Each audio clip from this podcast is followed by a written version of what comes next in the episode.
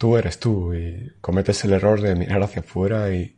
tratar de coger lo mejor de una persona, incorporarlo a ti, tratar de copiar a otro en eso que es tan bueno y tratar de llevarlo a ti, pero con eso lo único que haces es dejar de ser tú. Y si en lugar de mirar hacia afuera, tratando de copiar aquello que a otras personas les funciona, miras hacia adentro, reconoces lo que eres y tratas de ser más tú cada día.